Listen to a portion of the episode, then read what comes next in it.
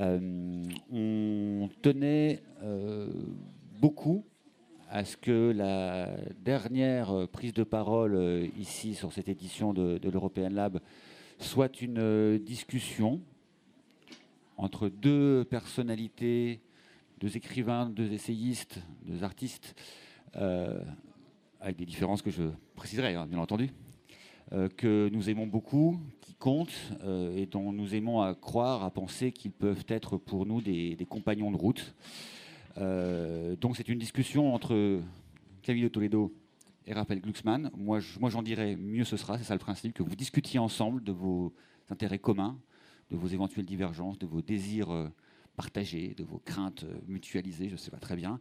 Le point de départ quand même de cette, euh, de cette rencontre, c'est parce que nous sommes partenaires du nouveau magazine littéraire que dirige Raphaël depuis janvier, avec ce numéro qui est en kiosque, et en particulier le dossier Il réinvente l'Europe, au cœur de ce magazine, on a travaillé ensemble, et pour lequel tu as demandé l'intervention de, de, Camille. C'est ça qui est au départ de cette discussion un 9 mai, le jour de l'Europe. Et puis pour faire le pont euh, avec la première discussion du Lab ici même avec Aurélien Bélanger, qui publie un livre aussi Eurodance sur la question européenne avec un point de vue très particulier. Euh, voilà. Donc nous, ce qui nous intéresse, c'est ce qui vous rassemble, euh, ce qui vous intéresse l'un dans l'autre, l'un chez l'autre. et donc, je vais peut-être commencer par toi. Qu'est-ce qui, dans le fond, t'intéresse chez Camille? Voilà. ses, yeux, son regard, son sourire. Euh, non, ce qui, ce qui, euh, bah, ce qui m'intéresse en fait, et, dans, et, euh, partiellement dans, son article, c'est un, un, être qui est, vous savez, on, a, on a tendance à vouloir tous appartenir à euh, une famille, une tradition, à des frontières, à des nations. Euh, et il y a des gens euh, libres qui se, situent dans une créolité, dans un mélange, et qui peuvent être chez eux partout parce qu'ils sont de plusieurs endroits en même temps et de nulle part en réalité. Et, euh, et c'est cela qui, nous a fait euh, euh, vous demander d'ouvrir en fait même ce, dossier sur l'Europe parce que on sent tous ici, je pense, que l'Europe telle qu'elle est, telle qu'elle se construit, telle qu'elle se fait, ne répond pas ni aux rêves, ni aux attentes, ni, ni même au sentiment d'urgence et de nécessité qui nous habitent. Et, euh, et que face à, cette aporie euh, de la construction européenne telle qu'elle a lieu, il y a deux attitudes possibles, enfin trois attitudes possibles. Celle du déni, de continuer coûte que coûte, vaille que vaille dans la même voie. Celle du rejet.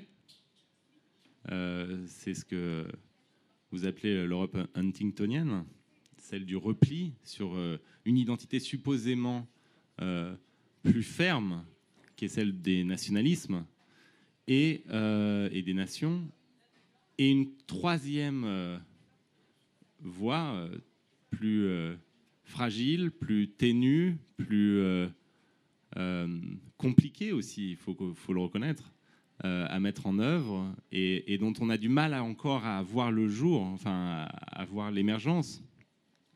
C'est euh, cette Europe euh, que vous qualifiez de benjaminienne, mais qui est l'Europe qui nous rassemble, je pense, ici, et qui est une Europe autre, qui se situe non pas dans le repli national, évidemment, non pas dans l'internationalité, mais euh, dans, euh, dans l'ailleurs, euh, dans, dans, la construction d'autres choses que ce que nous avons toujours connu. Et, et, et, moi, c'est ça qui m'intéressait. Et, et c'est surtout ce que je, pense être le principal défi de, de, notre génération, de, des générations à venir, c'est comment on construit un espace qui soit différent en fait. On dit toujours la démocratie est en crise, le, les systèmes démocratiques sont en crise, et, et on a du mal à, voir, mais pourtant c'est le cas, que l'Europe peut être, l'Europe n'est pas, mais l'Europe peut être cet autre champ euh, de conquête démocratique, euh, d'une politique qui soit euh, démocratique sans être nationale, d'un rapport différent à l'identité, d'un rapport différent à la question des frontières. Et, et, c'est ça le conte, enfin, ou, la théorie des, trois Europes, c'est-à-dire l'idée que si on laisse simplement s'installer un face-à-face entre ceux qu'on qualifiera d'anti-européens et ceux qu'on qualifiera de pro-européens, euh, c'est-à-dire qu'en gros, soit vous défendez l'Europe euh, de Juncker, soit vous êtes du côté de Le Pen, eh bien, euh, nous finirons par perdre ce débat et nous finirons par perdre l'idée de l'Europe.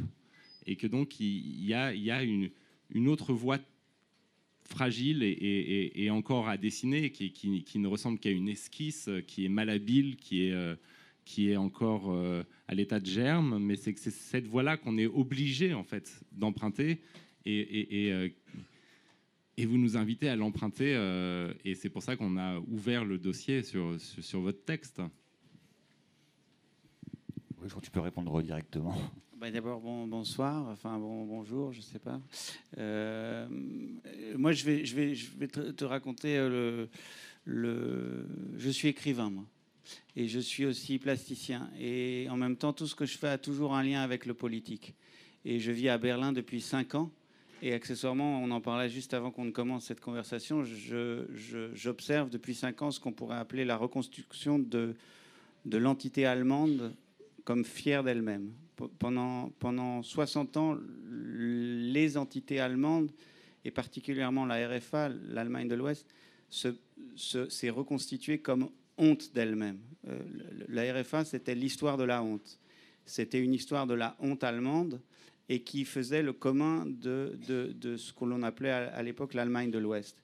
Et puis, euh, comme vous autres, je ne sais pas, moi j'avais 15 ans au moment de la chute du mur de Berlin, s'est reconstituée cette entité allemande.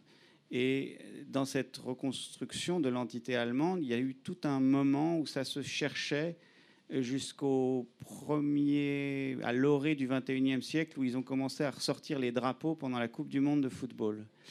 Et donc, il y a eu une reconstruction du rapport à la nation euh, qui s'est fait dans un cadre européen, mais où progressivement la honte allemande s'est transformée en une nouvelle forme de fierté allemande, qui coïncide beaucoup avec d'ailleurs la position de Berlin comme ville cosmopolite, c'est-à-dire comment est-ce que l'on s'aime en tant qu'Allemand euh, voilà.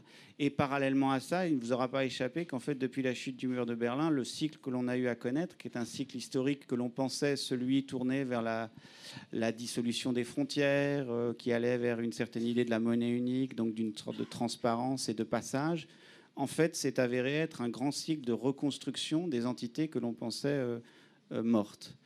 ce qui a été, je crois, quand même, pour un grand nombre d'entre nous, une assez grande euh, enfin, en tout cas, chez moi, en tout cas, un assez grand effroi. C'est-à-dire que euh, j'ai 22 euh, ans au moment de la crise yougoslave et de la guerre en Yougoslavie. Je lis cette chose-là en me disant tiens, c'est curieux. Le mur de Berlin vient de tomber, on m'annonce la chute des frontières et je vois une guerre balkanique qui reproduit exactement cette vieille guerre civile européenne sur le mode des ethno-nations, avec ce découpage qui va encore plus loin dans la fragmentation ethno-nationale avec une recherche, et je le dis souvent, une recherche assez folle d'une carte parfaite. Il faut savoir que la carte parfaite telle qu'elle se dessine depuis les 14 points de Wilson à l'issue de la Première Guerre mondiale, c'est une carte où la nation, la terre, le territoire, les frontières, la langue coïncideraient parfaitement. Ça, ça mène droit à la purification. C'est-à-dire, au fond, la reconstruction de ces cycles nationaux c'est euh, l'idée, la recherche d'une carte parfaite. Et c'est ce que l'on a dans tous les euh, désirs. Euh, Victor Orban en Hongrie, qui pense la grande Hongrie, etc., la grande Serbie, enfin, etc. Donc ça, c'est les forces noires auxquelles on fait face. Et ce sont des forces noires qui sont curieuses parce qu'on nous avait annoncé, d'ailleurs, dans nos modes d'existence, on vit selon d'autres rapports au monde. On vit dans des rapports qui sont des rapports d'écologie sonore, d'écologie visuelle, de déterritorialisation, des rapports de déterritorialisation même à la chose politique, euh, de flux, de nomadisme, de nomadisme heureux, je le précise, parce qu'il y a un nomadisme toujours refusé, toujours euh, euh, dans l'angle mort des nations, qui est celui qu'on laisse mourir en Méditerranée, enfin, ces vies exiliques. Mais en tout cas, il y, a il y avait cette forme d'absence au monde pendant des années que moi, je n'avais pas parce que j'observais, j'ai toujours une sorte de... Les chiens sentent les tremblements de terre et sans doute que moi, j'ai l'oreille souvent branchée sur, ce qui, sur des forces un peu obscures. Donc moi, j'ai toujours été sensible à ça. Et donc j'étais un peu dans l'effroi, dans une position d'effroi, à essayer de penser ça, disant mais comment on fait face à ça? Comment est-ce qu'on relance un autre cycle historique? Donc c'est peut-être un peu l'enjeu qui nous occupe là euh, ce soir, puisqu'on est ça, s'aggrave, ce cycle de nationalisme. Il y a une élection européenne qui s'annonce. Euh, voilà. Là où je vous dis, c'est que pour moi, pourquoi c'était un effroi, c'est que j'ai grandi, et je crois qu'en Allemagne c'était le cas, comme en France, comme dans beaucoup d'autres nations européennes de l'Ouest, on a grandi avec euh, un enseignement que j'avais qualifié de pédagogie mémorielle. C'était l'idée que si l'on apprenait ce qui s'était passé au XXe siècle, alors ça ne se reproduirait pas. Et on voudrait en quelque sorte cet horizon européen. Et c'est le début de cet article, pour y revenir, puis ensuite je céderai la parole pour que ça discute un peu plus.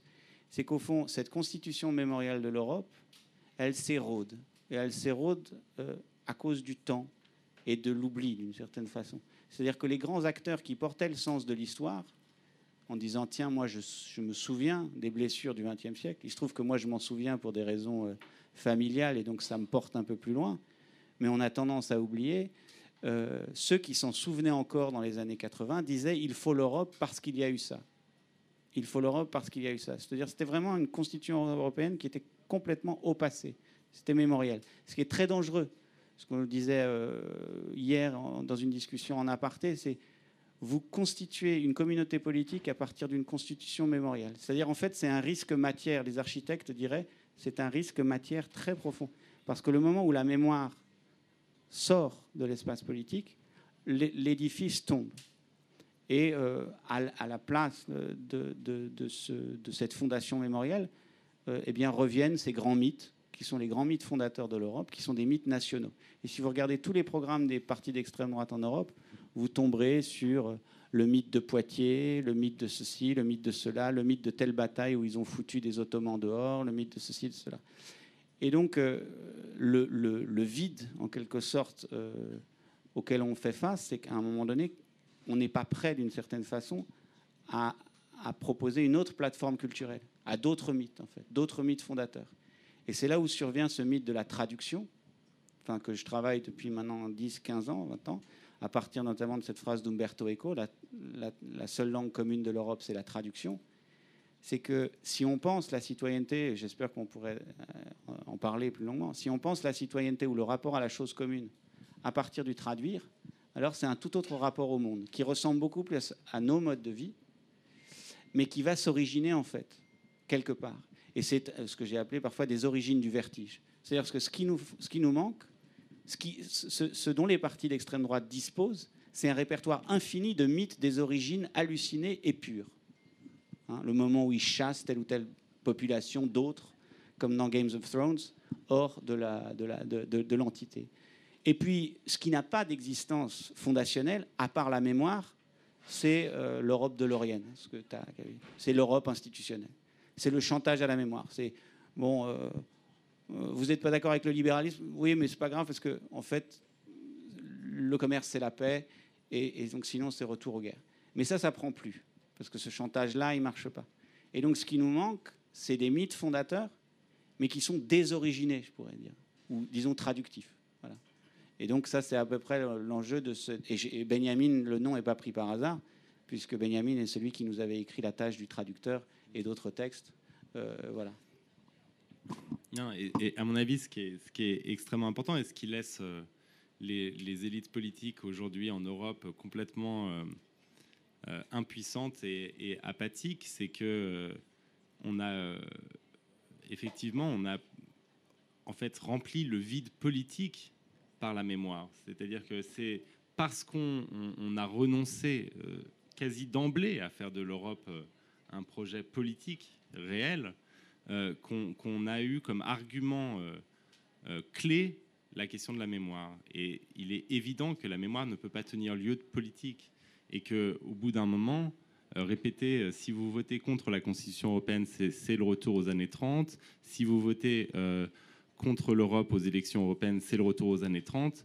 C'est quelque chose qui ne parle même plus aux gens. Qui non seulement ne parle plus, mais en plus est profondément insupportable. Et, et, c'est tout le problème de, l'Europe telle qu'on l'a construite. Mais au-delà de ça, c'est le problème de, l'Occident, en fait, aujourd'hui. C'est-à-dire qu'il y a eu une vraie croyance euh, dans euh, la fin de l'histoire, dans la, dans la théorie de la fin de l'histoire. Tout le monde s'est foutu de la gueule de, Fukuyama quand il a proclamé la fin de l'histoire euh, à la chute du mur de Berlin. Mais en réalité, nous avons tous vécu comme si l'histoire était finie. Et qui dit que l'histoire est finie dit que nous n'avons plus besoin de mythes que nous n'avons plus besoin euh, de récits communs euh, collectifs, que nous n'avons même plus besoin de les rechercher, de, mener cette quête-là. Parce que de toute façon, c'est écrit, euh, le marché a triomphé et il n'y a plus d'autres voies possibles.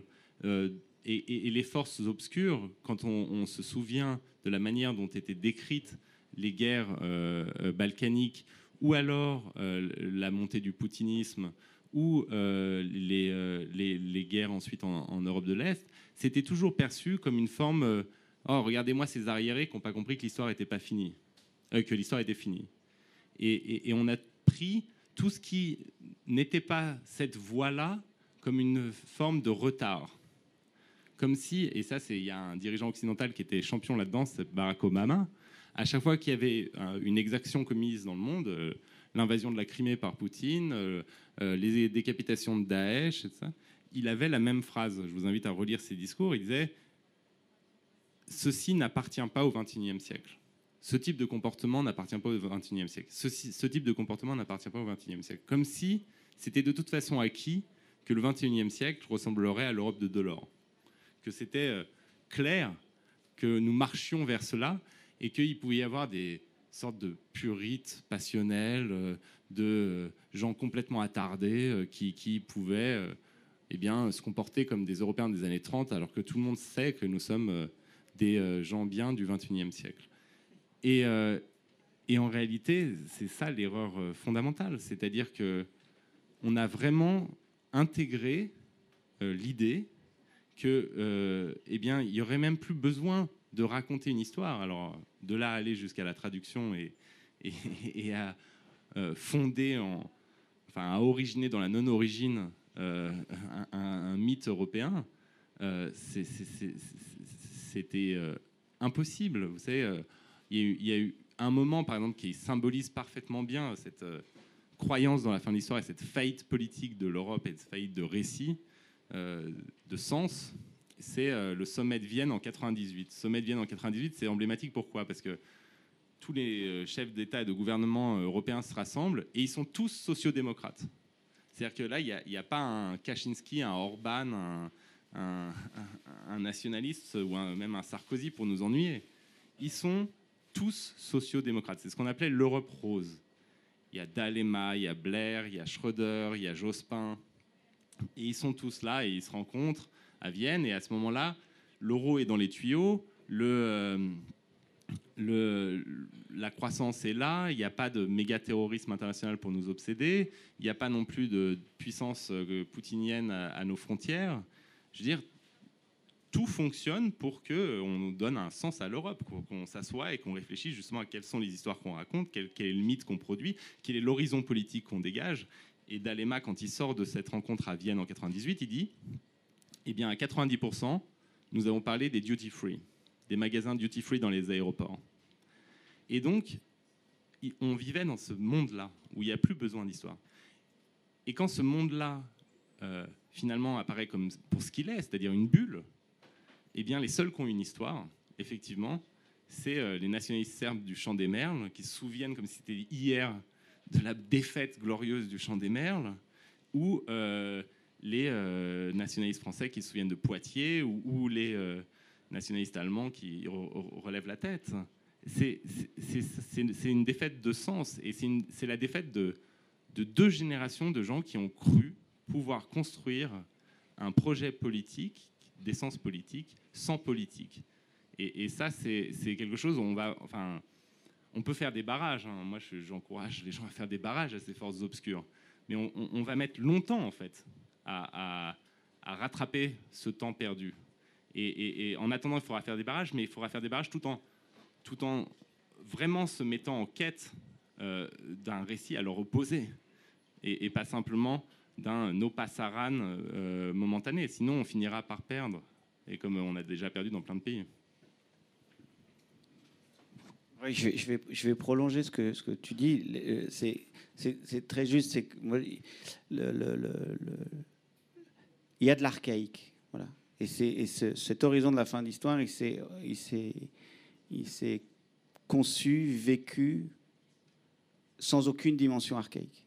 Et, et, et, le fait qu'on soit en quelque sorte orphelin des archaïques qui fonderaient ce monde tel que l'on vit aujourd'hui, ce monde du 21e siècle tel que Barack Obama le voudrait, euh, le fait que l'on perde cette bataille culturelle-là, euh, c'est que précisément cet archaïque, il, n'a pas été pensé à partir de ce que j'appelle la traduction, mais qui pourrait être la pensée d'Édouard Glissant sur l'archipel, qui pourrait être ces formes de, de, croisement, d'exil, de diaspora, ces vies diasporiques, etc.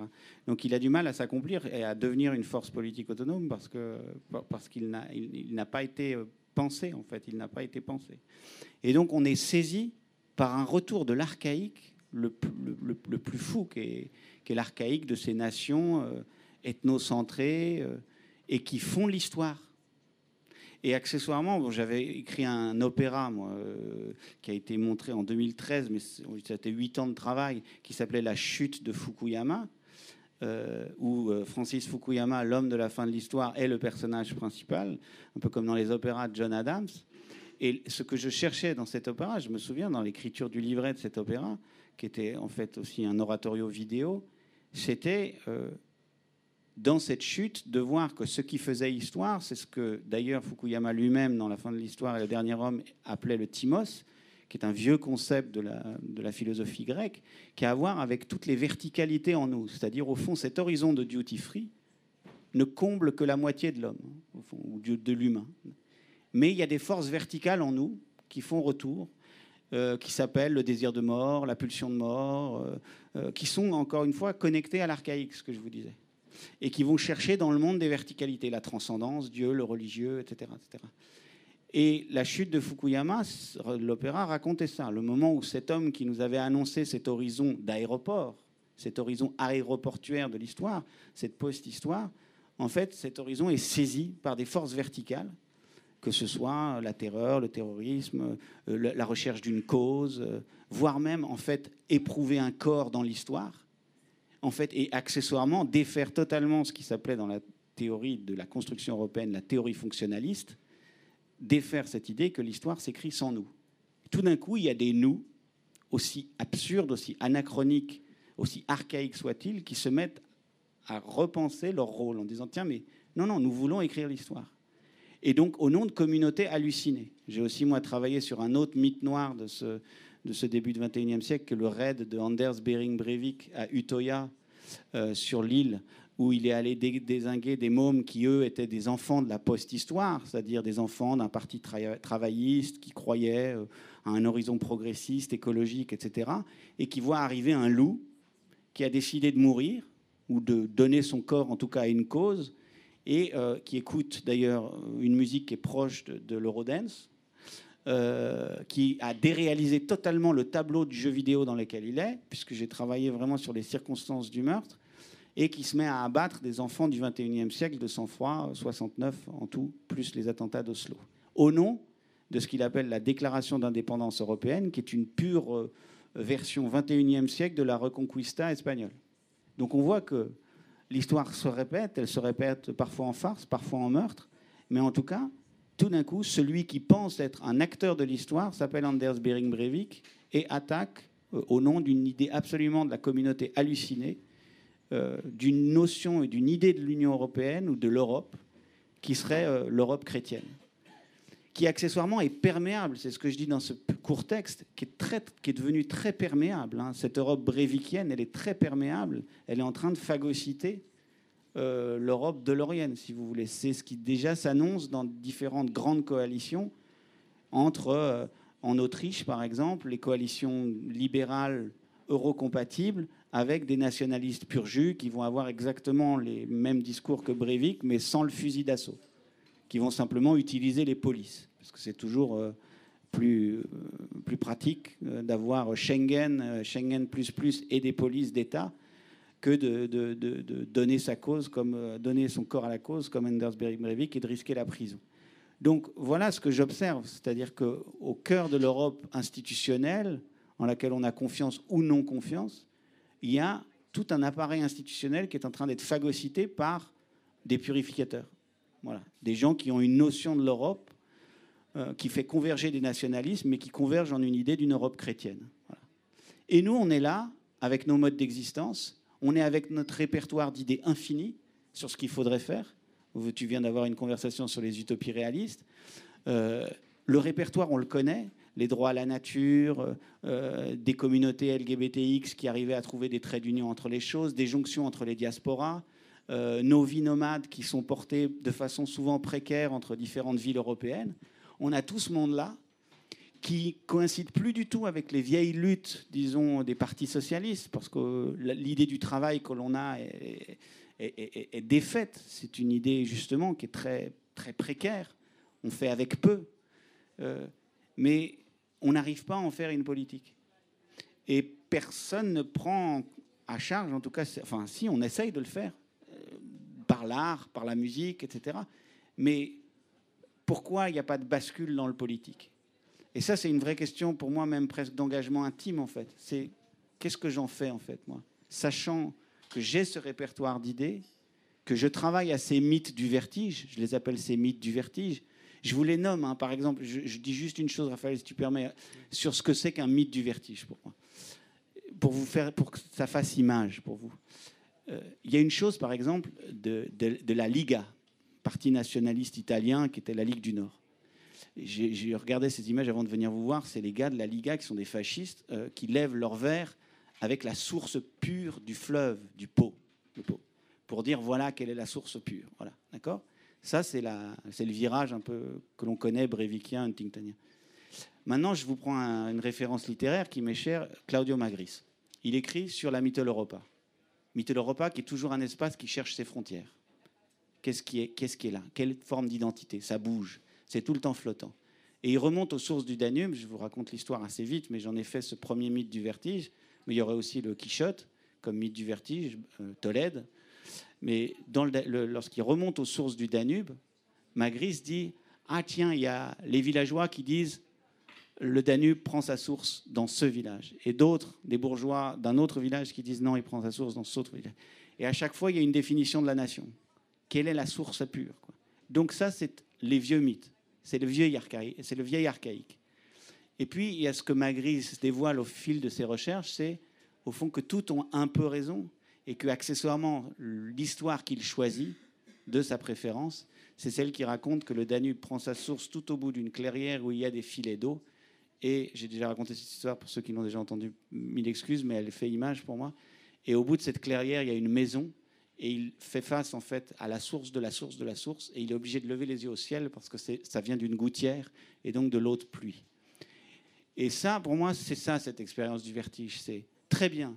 Occupons-nous de nos liens et de nos attaches et de l'histoire de nos origines. Et moi, je vais vous raconter l'histoire de ma famille juive et l'histoire du fait qu'il venait de, l'Empire ottoman. Et je vais retourner à Edirne. Et puis une fois à Edirne, ils me diront, bah non, en fait, il venait d'Espagne. Et donc, je vais retourner à Tolède. Et donc, faisons ce chemin-là pour retrouver de l'archaïque. Mais comme nos vies y ressemblent, en fait, c'est trouvons au bout de ces recherches archaïques, non pas la réalité pure, mais la réalité réelle, c'est-à-dire le vertige absolu de ses origines totalement troubles et mélangées, et parfois accessoirement artificielles. C'est-à-dire que à l'origine, il y a de l'artefact. Et ça, ça ressemble à nos vies. Et après, comment ça se transforme en politique, ça, c'est une autre histoire. Je pense que pour, pour se transformer en, politique, et, c'est ce qui... Euh, c'est ce qui manque, à mon avis, euh, à la social-démocratie euh, qui se retrouve à, à, Vienne en 98 et qui est profondément apolitique en réalité, pour se transformer en politique, ce qui arrive très bien à faire les, les formes obscures dont tu parles, il faut un sentiment du tragique. Et que le monde post-politique de Fukuyama ou d'Obama, c'est un monde comique. C'est-à-dire un monde où finalement, à aucun moment, on a besoin de se poser des questions fondamentales ou de remonter aux sources, parce que, euh, comme dans une comédie, entre une comédie et une tragédie, la différence c'est le regard, mais c'est un regard qui est aplani. Euh, il n'y a pas de, problème insoluble. Euh, finalement, tout le monde, à la fin, se retrouve et, fait la courbette. Dans, une tragédie, il y, a un, problème insoluble. Et c'est ce problème insoluble qui appelle la politique. Tu n'as pas besoin de la politique, et, dans ta vie personnelle et dans euh, la vie commune, si on est dans une vision commune. La force aujourd'hui des nationalistes, c'est qu'ils charrient du tragique dans une époque qui l'est. C'est-à-dire que quand ils parlent du chant des merles, euh, même si c'était il y a mille ans, ça semble plus actuel que le rêve de l'Orient, en fait, face, à, face au Bataclan. Et, c'est ça l'immense défaite des postes historiques. Et donc, nous, il faut qu'on. Ils ont cru pendant un temps que le tragique passé euh, allait suffire, que, finalement, on, on, pourrait dire, mais en 40-45, ça a été tragique, souvenez-vous, donc c'est bien la raison pour faire de la politique aujourd'hui, mais ça suffit pas on ne peut pas avoir un tragique passé parce qu'il s'estompe et son côté tragique finalement disparaît. C'est une tragédie et donc il faut cultiver la mémoire de la Shoah et tout ce qu'on veut, mais c'est lutter contre, le vent en fait. de toute façon, ça disparaîtra. Et, donc le tragique ne peut pas être derrière nous, le tragique doit être devant nous. Et, les Huntingtoniens, ils ont un tragique devant eux.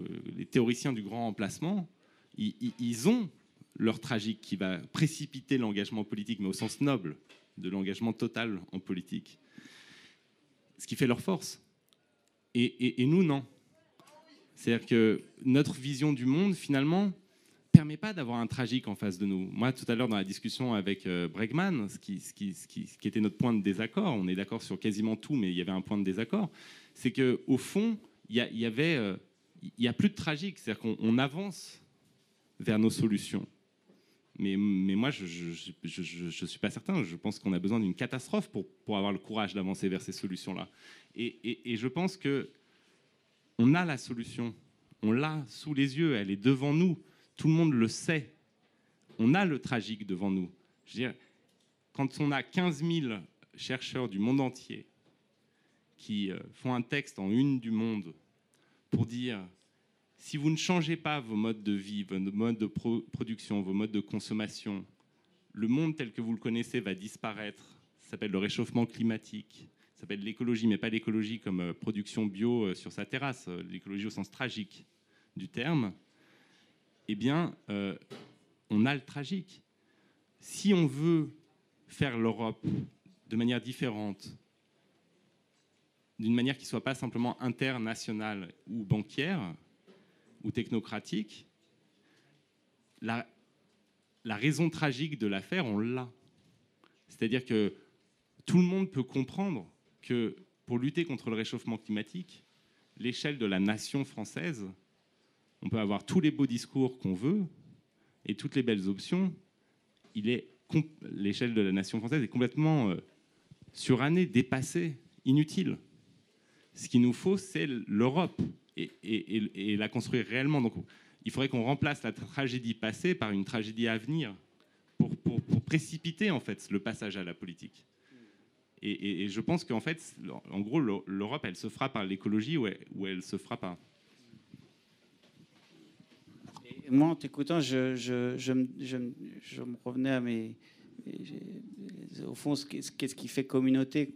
Et, c'est vrai que les, les, tenants de la post-histoire, en fait, c'est un, lien inexistant. Enfin, c'est le, principe de concurrence comme lien entre les gens ou le, le, le, contrat social dans le marché, dans le marché pur, ça fait fait pas une communauté.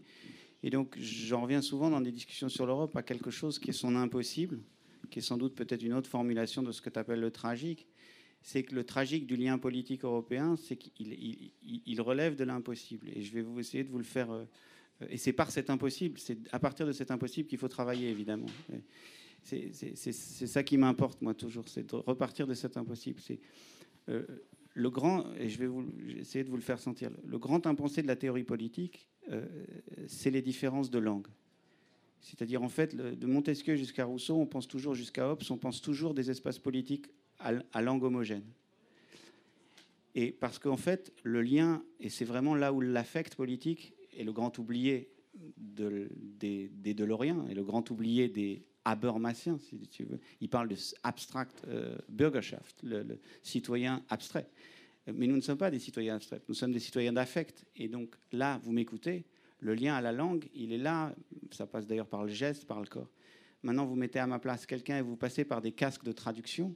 Ça va gommer en fait cet affect. Tout d'un coup, ça lime. Et en plus, on parle d'une situation où il y aurait des casques de traduction. Mais la plupart des échéances politiques se font sans casque de traduction. Donc l'espace politique européen ou la communauté politique à venir, elle part d'un impossible qui est ce lien impossible à partir de différentes formes de citoyenneté qui sont reliées affectivement à différentes langues. Et c'est extrêmement, enfin, au carré, au cube en Europe. Donc le lien de citoyenneté, il est à penser à partir de cette différence ou de, cette, cet impossible. C'est pour ça que je dis qu'encore une fois, ce mythe de la traduction, ce lien de traduction, impossible. C'est tout d'un coup le lien de citoyenneté à cette communauté politique qu'on appelle l'Europe, demande un effort. Sinon, sinon on retombe sur le lien qui se naturalise, qui est le lien par exemple à la France.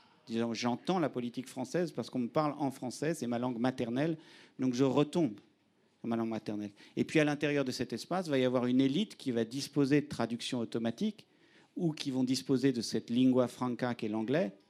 Et dans ce cas-là, eux vont se projeter comme une élite très bourdieusienne dans cette idée que non, l'Europe, c'est l'échelle qui convient pour euh, se battre, et donc on est dans un modèle d'Europe défensive, etc. Mais ça ne donne pas un lien de communauté, en fait.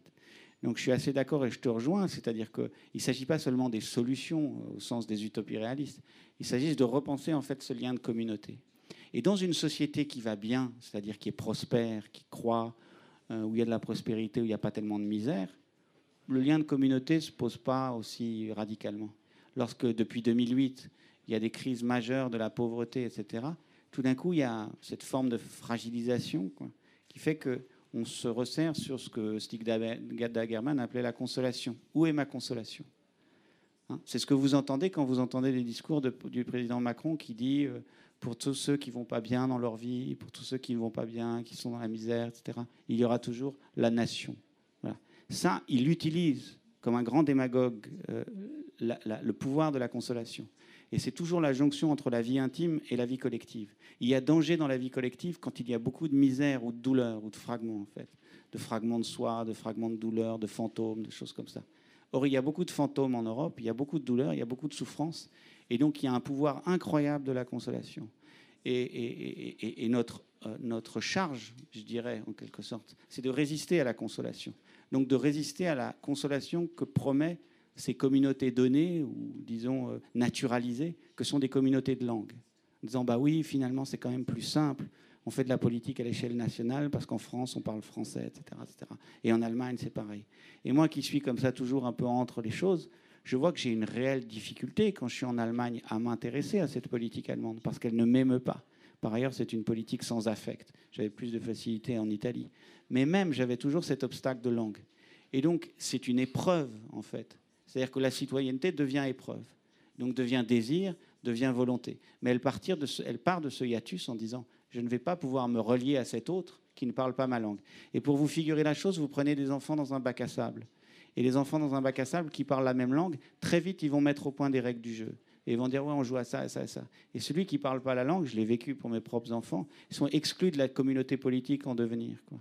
Et donc, à partir de là, en fait, s'il y a un lien de traduction, c'est-à-dire qu'il y a un enfant qui prend la charge sur lui de dire je vais faire lien entre celui qui est isolé par la langue et ces autres qui ont une communauté linguistique, alors il va peut-être se produire quelque chose. Et c'est dans cet effort que l'on baisse les bras sans cesse. Voilà. Et, c'est, je crois, là qu'il y a une sorte de, encore une fois, de risque matière. C'est impossible de la communauté politique qu'est l'Europe, et à partir de cet impossible, qu'est-ce que l'on, qu'est-ce que l'on produit. Et juste euh, un, mot, et, ce sera absolument pas suffisant, euh, mais il faut quand même aussi déconstruire euh, les, identités. Moi, je suis tout à fait certain que la déconstruction ne suffit pas, qu'il faut qu'on mène notre quête. Mais il faut aussi déconstruire leurs mythes nationaux. Parce que, en gros, les, prenons un nationaliste français. Il nous explique Ok, l'Europe ne marche pas, on va donc revenir à la nation. Et alors, il faut lui demander, au nationaliste français, quand la France a-t-elle été une nation? Parce que là, ça semble acquis pour tout le monde, je pense, autour de cette table, euh, que la France est une nation. Mais quand? Quand la France a-t-elle été une nation?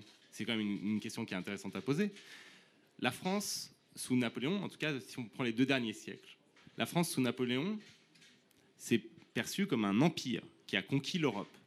Devant l'impossibilité de conquérir l'Europe, mais c'est immédiat, c'est un transvasement. La France est devenue un empire qui a conquis l'Afrique, puis l'Asie. Donc la France était une nation impériale sous Napoléon parce que, et elle a, euh, quitté l'ambition impérialiste européenne parce que c'était trop dur pour une ambition impérialiste colonialiste. Donc la France est devenue un empire, l'empire de la France et ses colonies. Et aujourd'hui, euh, on a, depuis 40, 50 ans, depuis 50 ans, 60 ans, on a essayé de ne plus être un empire via la, projection de la nation française dans la construction européenne. Parce que dans le contrat européen, il y avait aussi un renoncement en fait aux empires coloniaux, aux empires territoriaux, mais aux empires coloniaux. Et donc, quand on dit mais il faut que la France redevienne une nation dans ses frontières et que les nations s'entendent entre elles, mais ça n'a jamais existé en Europe que les nations soient dans leurs frontières et qu'elles s'entendent entre elles. Ça, n'existe pas. Le mythe nationaliste, quand on dit l'Europe des peuples nationaux que nous donnent euh, les, forces d'extrême droite, ils disent mais chacun chez soi, comme avant. Mais ça n'a jamais été comme ça. Ça n'a jamais été chacun chez soi avant. Et donc le mythe de la nation française, il est mort, il est fondé sur un mensonge. On a toujours été un empire et on est, en fait redevenu une nation qui n'est pas impériale juste avec la construction européenne. Et donc, c'est juste de, la flûte. Et j'ai vu qu'il y avait une main qui se levait depuis tout à l'heure. Euh, alors, en, effet, nous sommes déjà très au-delà de la demi-heure que nous nous étions généreusement accordée. Euh, peut-être que Camille va, répondre à cette dernière partie. On prendra peut-être une question, mais je vous demande de, effectivement euh, faire relativement vite pour qu'on puisse clore les choses comme il était convenu qu'on le ferait. Allez-y.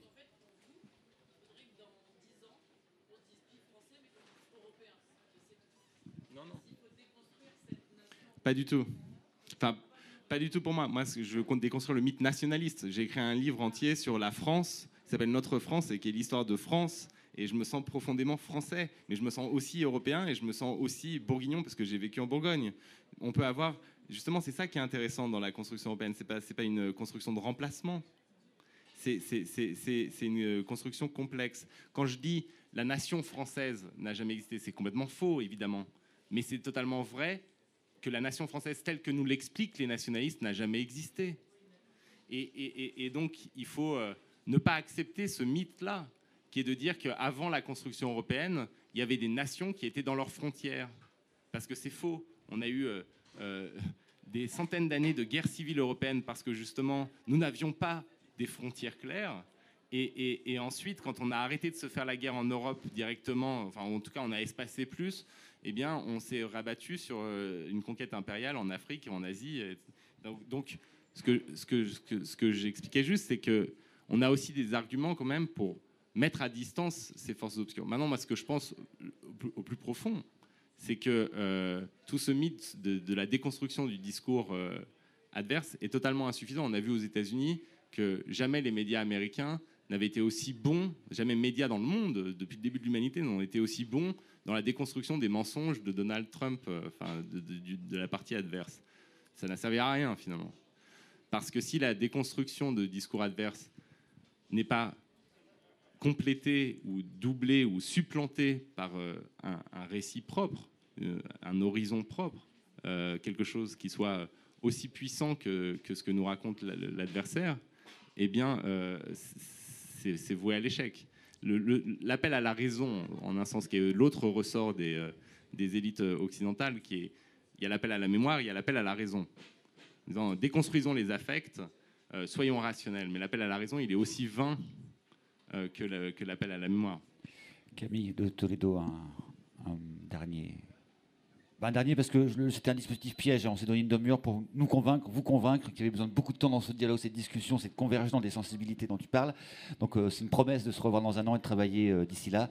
Mais Camille Non, moi je vais vous transmettre une sorte d'expérience. De, c'est que ça fait donc quelques années que je, parle en différents endroits, dans différentes villes européennes, des, devant des assemblées plutôt modestes, hein, euh, mais euh, où je, m'étais engagé sur cette tentative de redéfinir, enfin, ou de définir ce que l'on appelle l'Europe comme communauté politique et accessoirement comme communauté poétique, comme vous l'aurez compris.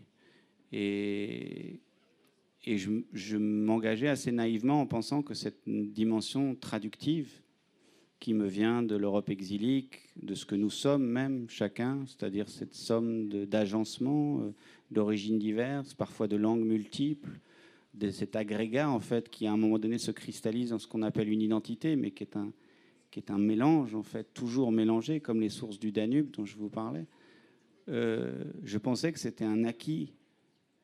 Et, dans les différentes rencontres, j'ai fait face en fait à des, entités euh, de blocs, un certain nombre de ce que Raphaël appelle des illusions ou des mensonges, mais de fait, des constructions chimériques extrêmement résistantes qui sont en quelque sorte souvent adossées à des récits archaïques sur euh, non, il y a quelque chose qu'on appelle la France. Très bien. Et ça n'est pas une question. Comment Ce n'est pas une question. Il y a quelque chose qui s'appellerait l'Angleterre, l'être allemand, etc. Et je pense qu'effectivement, il y aurait quelque chose qui s'appelle l'Europe. Et là, c'est là où j'ai commencé en quelque sorte à me dire, tiens, il y a une bataille culturelle à mener, très très forte et très longue.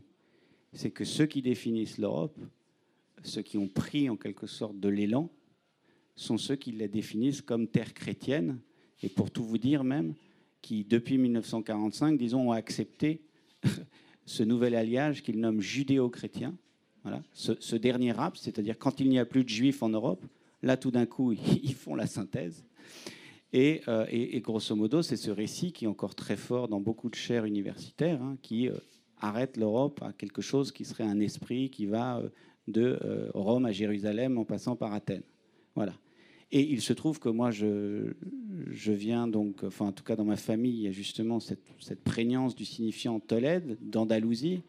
Et je sais qu'il y a une présence arabe, mort, berbère pendant des siècles en, Espagne. Je sais qu'il y a une présence ottomane, puisqu'ils sont trouvés refuge dans l'Empire ottoman, que l'Empire ottoman euh, occupait des places entières euh, jusque dans les Balkans, que par ailleurs les mosquées ont toujours été dans les paysages européens. Et donc je sais qu'il y a quelque chose qui est nié, qui est une forme de récit de purification. Et euh, il faut en quelque sorte arriver à faire le lien entre la réalité historique de cette Europe entremêlée aux origines multiples euh, et mener la bataille pour ça, faire le lien entre ça et nos vies, et nos vies contemporaines, qui sont des vies postcoloniales, des vies euh, entre les genres, des vies diasporiques, des vies d'exil économique. Et c'est ça qui doit devenir en quelque sorte un récit et une force, disons, à la fois culturelle et politique qui défend une Europe que j'appelle traductive ou benjaminienne. Mais il ne faut pas penser que c'est un donné. C'est là où je crois qu'on vit en quelque sorte dans des forces un peu d'illusion. C'est qu'en fait, cette définition qui est totalement là dans nos modes d'existence et qui inclut la question écologique, parce qu'il s'agit également d'être dans le trans, c'est-à-dire dans le lien avec la nature, avec l'animalité, avec les écologies, euh, disons, et les, éléments, les forêts, comme je dis parfois les lacs, ça devienne des, des, éléments de citoyenneté de ce vaste Parlement. Mais tout ça qui semble en quelque sorte couler de source pour des oreilles fines qui se mettent à l'écoute de ce qui se pense dans le contemporain, sont même pas des, parfois, je veux dire, même pas arrivés jusqu'à l'oreille de ceux qui font de la politique stricte. Et, l'horizon, c'est ça, c'est une défaite systématique de ce qui est pourtant déjà là dans le monde. Et accessoirement, le risque, en fait, il faudra attendre jusqu'à l'accident, c'est-à-dire jusqu'à ce qu'on se relève avec, par exemple, une majorité de partis d'extrême droite au Parlement, européen qui feront une politique d'extrême droite en Europe avec les moyens de l'Europe, pour que tout d'un coup, on se dise, mais comment est-ce qu'on fait front? Donc, arriver jusqu'à la catastrophe ou arriver jusqu'à des formes de, de, guerre ou de purification du genre, euh, il y a des demi-citoyens, etc., etc. Et ça, c'est pas tenable. Donc, il faut mener cette bataille. Et c'est simplement ce que je veux vous dire, c'est que moi, je prenais ça pour une évidence. Et en fait, c'est un travail euh, pff, énorme. Quoi. Voilà. Merci. Pour, pour, pour, euh, pour, conclure de manière optimiste, parce que on, on est, en fait, le problème, c'est qu'on on a, on, a fait une erreur fatale, c'est-à-dire qu'on a parlé cinq minutes avant la conférence, et du coup, on, a d'abord partagé notre amour de l'Europe, et euh, on, est, arrivé, on, s'est quitté juste avant la conférence sur cette conclusion, sur ce, cette question en disant mais comment faire? Et du, coup, la tonalité de notre conférence peut avoir l'air un peu pessimiste, mais tout ça euh, vient d'un questionnement qui est, un questionnement parce que ce n'est pas donné, mais, mais c'est pas non plus euh, euh, impossible. En tout cas, il, est certain que même si c'est impossible, il faut le faire. Et il y a une, un, un vers d'un poète allemand, Hölderlin, qui dit Là où croit euh, le péril, croit aussi ce qui sauve. Et donc, moi, je pense qu'on est à un moment où, justement, parce que le péril est grand, on a les moyens de, redonner du sens à, cette Europe. Et, c'est, euh, en un sens, euh, on, a de la chance de vivre maintenant. C'est-à-dire que moi, si, j'avais été vraiment au moment euh, mûr de ma réflexion dans les années 90, je pense que j'aurais été capable de me suicider, parce que c'était un moment où tout le monde était content, et, euh, tu vois, et, non, non mais c'est vrai, le, mood général était que ça avançait, ça progressait. Or là, quand même, il euh, y, a une évidence partagée qui est celle qu'il y a un problème. Et, donc, euh, si, on a une évidence partagée qu'il y a un problème, c'est le moment où on, peut changer. Et il y a une évidence aussi que même chez Macron, quand il parle, il n'ose pas dire euh, que, enfin, il, part d'une critique quand même de ce qui est. et, tous doivent partir d'une critique de ce qui est. Donc ça veut dire que c'est le moment où les oreilles sont ouvertes et où la discussion est possible. Et, et, et, là où croit le péril, euh, croit aussi ceux qui sauvent, c'est vraiment ma vision de l'écologie. C'est-à-dire que c'est le plus grand péril qui peut nous permettre euh, de, de, de, trouver la, la plus grande, j'aime pas le mot de solution, mais la, la, la plus grande euh, histoire. Merci. Merci beaucoup à tous les deux pour cette très belle discussion, conversation, Merci, colloque qui se poursuivra. Me reste plus qu'à vous souhaiter d'excellentes nuits sonores et après avoir pensé ensemble, aller danser ensemble un petit Merci. peu entre Européens. Voilà.